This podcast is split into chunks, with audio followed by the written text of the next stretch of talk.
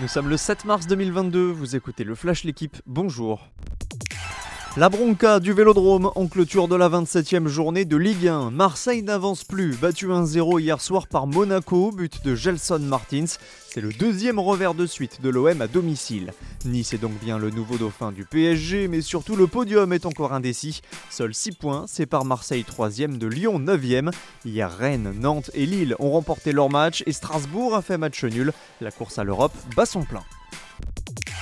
Le gros globe de cristal semble promis à Quentin Fillon-Maillet. Le biathlète français a remporté hier la poursuite de Contiolati, de quoi renforcer son net avantage au classement général de la Coupe du Monde.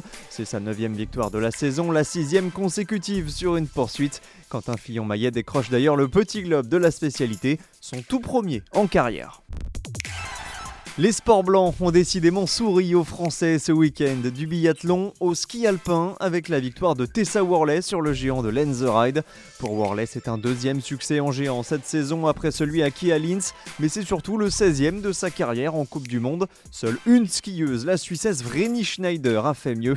Tessa Worley reste aussi dans le coup pour le petit globe de la spécialité, deuxième derrière la Suédoise Sarah Hector.